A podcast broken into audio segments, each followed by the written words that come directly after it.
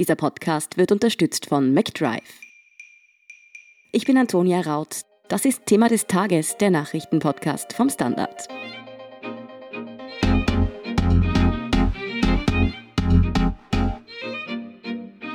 Niedergelassene Frauenärzte dürfen in Österreich künftig die sogenannte Abtreibungspille Mifegyne ausgeben.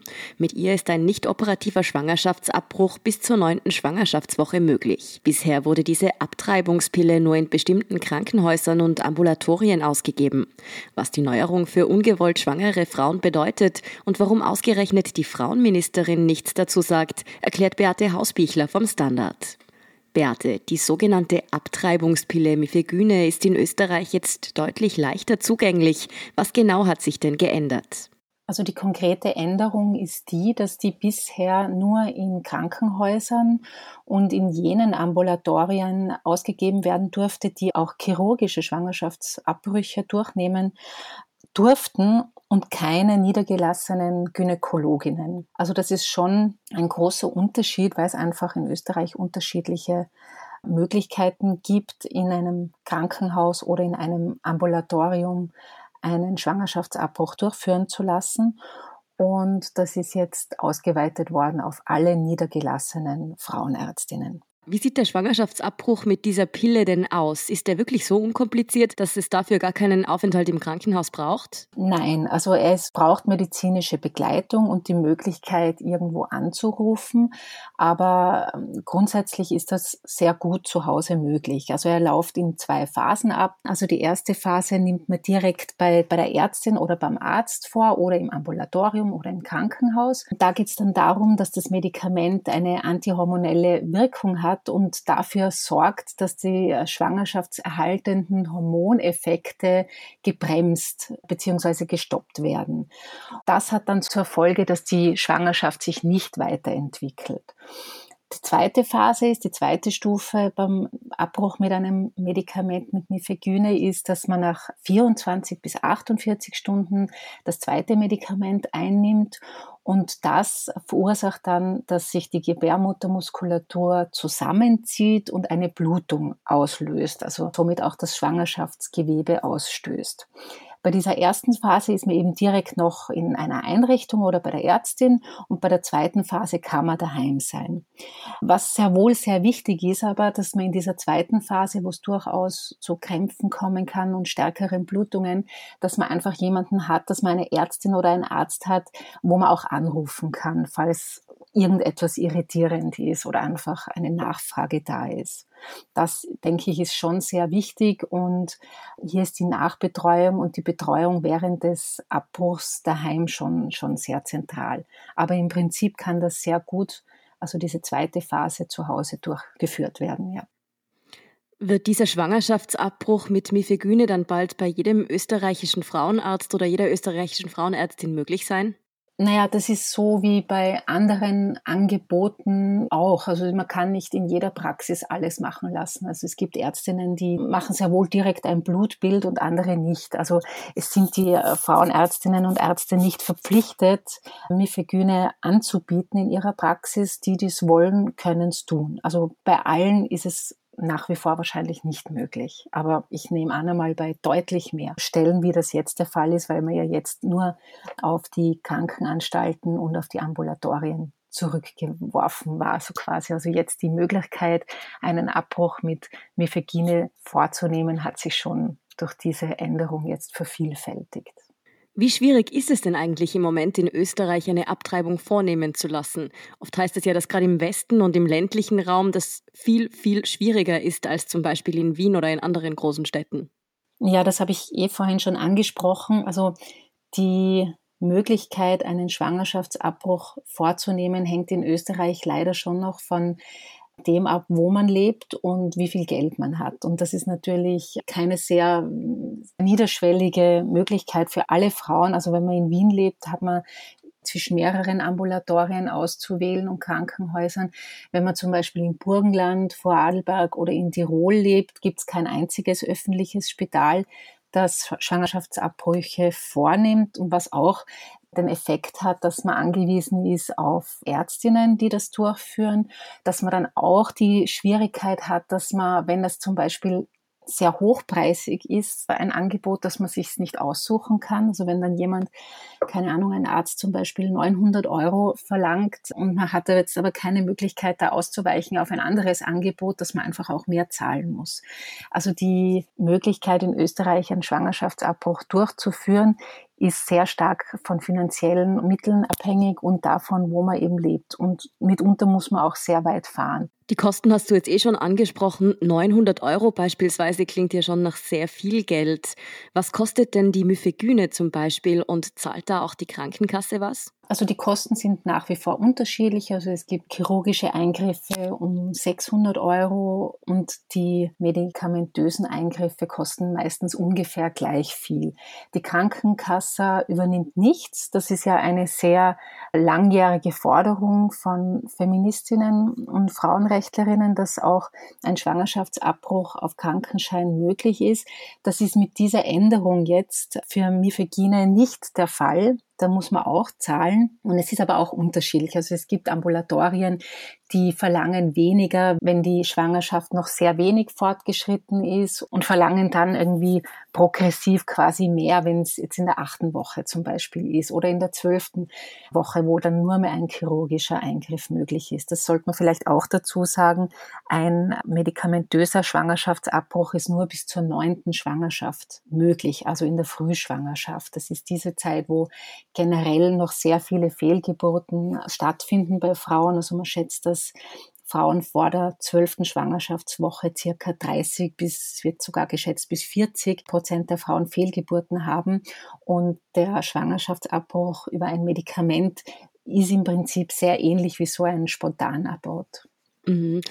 Jetzt hat das Thema Schwangerschaftsabbrüche ja auch immer eine sehr große politische Dimension. Es kamen auch auf diese Erleichterung zum Zugang zur Myphegyne jetzt schon einige Reaktionen aus der Politik. Wenig Freude damit haben, vielleicht nicht ganz überraschend, Teile der ÖVP. Wer in der Volkspartei hat denn etwas gegen leichteren Zugang zu Myphegyne und wie lautet da konkret die Kritik?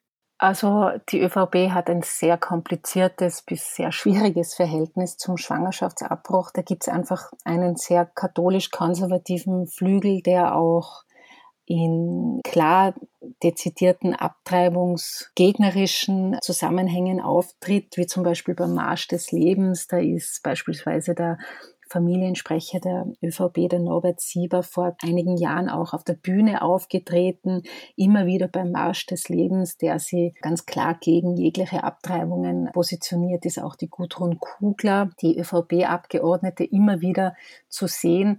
Äh, beim letzten Marsch des Lebens haben sie zwar nicht auf der Bühne gesprochen, aber wie gesagt, das ist auch schon vorgekommen.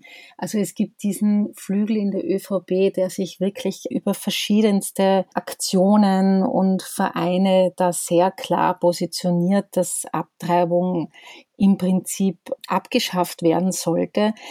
Offiziell argumentiert wird immer damit, dass die Frauen besser beraten werden sollten, ergebnisoffen beraten werden sollten, wobei bei einer ergebnisoffenen Beratung immer dazugehört, dass eben keine Vorstellung, wie das Ergebnis sein sollte, das ist ja klar, dem ganzen Prozess vorausgehen sollte. Ob das eine katholisch-konservative Schlagseite wirklich bieten kann, ist höchst fragwürdig. Aber diesen Flügel quasi in der ÖVP, den gibt es schon sehr lang. Und der andere Flügel ist der, der eigentlich nichts dazu sagt, wie auch die Frauenministerin. Das ist ja ganz interessant. Die eine Seite sagt, na, das wollen wir nicht. Wir wollen uns um die Frauen kümmern. Wir wollen uns um die Frauen so kümmern, dass sie die Möglichkeit sehen, ein Kind zu bekommen. Was natürlich auch eine sehr verklausulierte Botschaft ist, dass es doch wünschenswert ist, eine Schwangerschaft auszutragen. Aber der andere Flügel sagt einfach nichts dazu. Das ist auch interessant, weil die Frauen Frauenministerin, die Susanne Rabe, ist ja eine ÖVP-Politikerin und die Mifegine jetzt bei niedergelassenen Ärztinnen zuzulassen, das ist eine langjährige frauenpolitische Forderung, die jetzt endlich umgesetzt wurde. Dass jetzt dazu eine Frauenministerin praktisch nichts sagt, ist wirklich eine erstaunliche Sache. Das wäre eigentlich ein zentrales Thema für eine Frauenministerin, das Recht auf einen legalen Schwangerschaftsabbruch Schwangerschaftsabbruch ist einer der wichtigsten Erforderungen und wichtigsten Thema der Frauenbewegung in jedem Land der Welt fast. Und das gilt heute genauso wie vor 40 Jahren. Also, dass dazu die Frauenministerin überhaupt keine Worte findet, ist schon auch ein starkes Signal. Wie würdest du denn dieses Schweigen jetzt einordnen? Ist das stille Zustimmung zu dem, was die Partei sagt, oder kann man schon annehmen, dass Susanne Raab auch hinter dieser Liberalisierung von Schwangerschaftsabbrüchen in Österreich steht? Ja, das ist, äh, das ist eine sehr gute Frage. Also ich glaube, es ist sogar beides. Letztendlich ist es so, dass in einem liberalen demokratischen Staat gibt es mittlerweile die Mehrheitsmeinung, dass ein Schwangerschaftsabbruch ohne ungewollt schwangere Frauen in Gefahr zu bringen, einfach dazugehört. Das ist einfach weitgehend unumstritten, dass das eine wichtige Errungenschaft ist, auf die wir auch sehr gut achten müssen. Das wissen auch große Teile der ÖVP und konservative Parteien sehen das mittlerweile ähnlich. Trotzdem hat eine konservative Partei natürlich immer eine große Anhängerinnenschaft, die katholisch sozialisiert ist und auch nach wie vor sich sehr im katholischen Glauben, in der katholischen Institution verankert fühlt. Und die katholische Kirche stellt sich natürlich klar gegen Abtreibung. Also das zeigt ganz gut, in was für einem Dilemma eine konservative Partei, die sich doch in gewissen Teilen modern geben will, steckt, weil äh, da kommt man insofern nicht raus und einfach nichts dazu sagen, finde ich, zeigt ganz gut in erster Linie dieses Dilemma auf, also dass man niemanden verärgern will. Man will die sehr konservativen Leute nicht verärgern, indem dass man Hürden für Frauen, für ungewollt Schwangere auf die Seite räumt, beziehungsweise das gut heißt. Auf der anderen Seite möchte man aber auch nicht halbwegs liberale und progressivere WählerInnen vergraulen, indem man sie eigentlich auf einen gesellschaftspolitischen Stand der, der 50er, 60er Jahre begibt. Also es ist schwierig und es scheint, die beste Lösung scheint zu sein, einfach nichts zu sagen für die Susanne Raab. Das heißt aber, ausgegangen ist dieser Impuls, den Zugang zu Schwangerschaftsabbrüchen auf diese Art zu erleichtern, definitiv nicht vom Frauenministerium, sondern von anderen Seiten. Genau, das ist von den Grünen diesmal ausgegangen, vom Gesundheitsministerium. Das Thema ist wieder aufgekommen, wie wir in den ersten Wochen während des Corona-Lockdowns ja Schwierigkeiten hatten, bei verschiedensten Problemen in Spitälern zu gehen und auch bei ungewollten Schwangerschaften. Da ist dieses Thema der Abgabe der Mifegine wieder aufgepoppt, weil man einfach gesagt hat, das ist für ungewollt Schwangere eine sehr, sehr schwierige Situation. Es wird einem ständig gesagt, man soll nicht in Spitälern gehen wegen Corona. Auch Ambulatorien, die Schwangerschaftsabbrüche durchführen, haben teilweise geschlossen gehabt.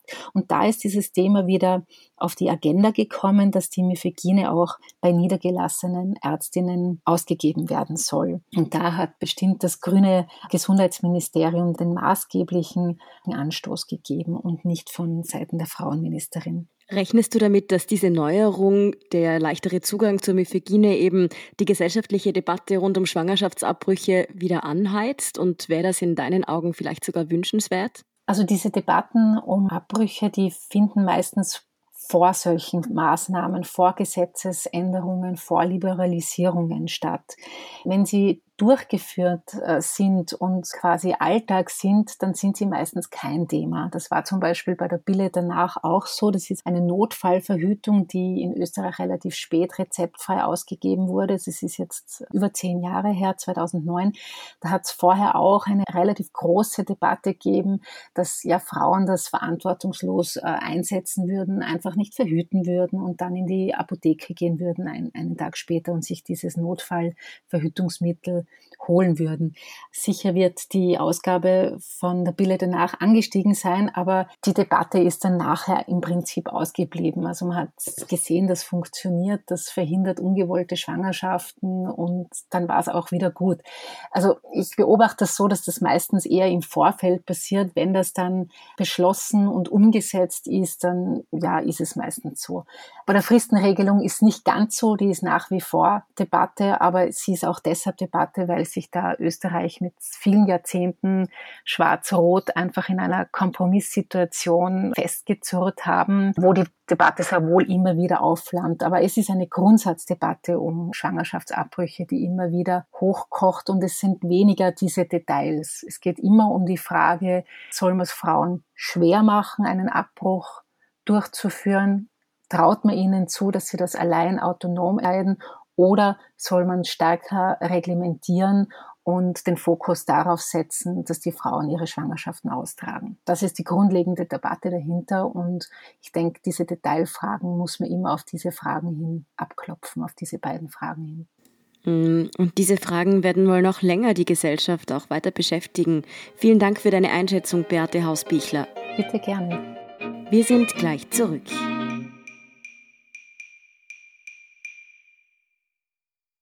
Wenn du endlich wieder einen Big Mac genießen willst oder du gerade im Auto unterwegs bist, dann stell dir vor, McDonald's bringt's jetzt wieder.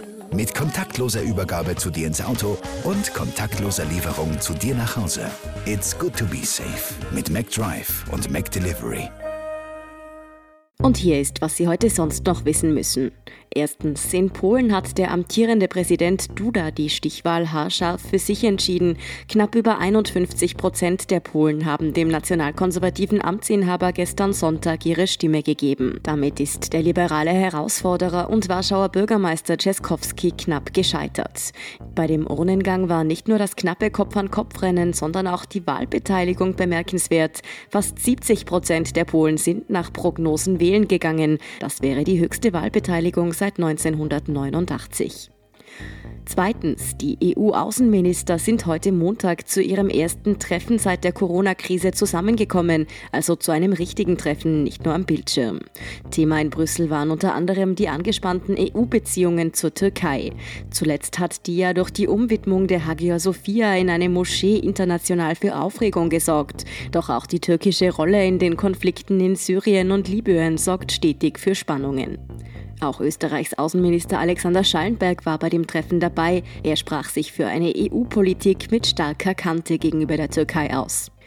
Und drittens, während gerade Corona-bedingt wenige Flugzeuge den Himmel kreuzen, starten dafür umso mehr Flugobjekte ins All. Gleich drei Nationen schicken in den kommenden Wochen Mars-Missionen in Richtung roter Planet. Neben den USA begeben sich auch China und die Vereinigten Arabischen Emirate auf Forschungsreise. Auch Europa arbeitet derzeit fleißig an einer Mars-Mission. Die ESA-Mission dürfte allerdings erst 2022 abheben. Mehr dazu und die aktuellsten Informationen zum weiteren Weltgeschehen liefert Ihnen wie immer der Standard.at. Um keine Folge von Thema des Tages zu verpassen, abonnieren Sie uns bei Apple Podcasts oder Spotify. Unterstützen können Sie uns mit einer 5-Sterne-Bewertung und vor allem, indem Sie für den Standard zahlen. Alle Infos dazu finden Sie auf abo.derstandard.at und dst.at/supporter. Danke für Ihre Unterstützung. Ich bin Antonia Raut. Baba und bis zum nächsten Mal.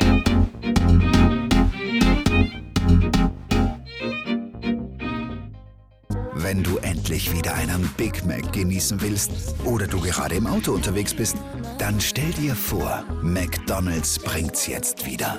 Mit kontaktloser Übergabe zu dir ins Auto und kontaktloser Lieferung zu dir nach Hause. It's good to be safe mit McDrive und McDelivery.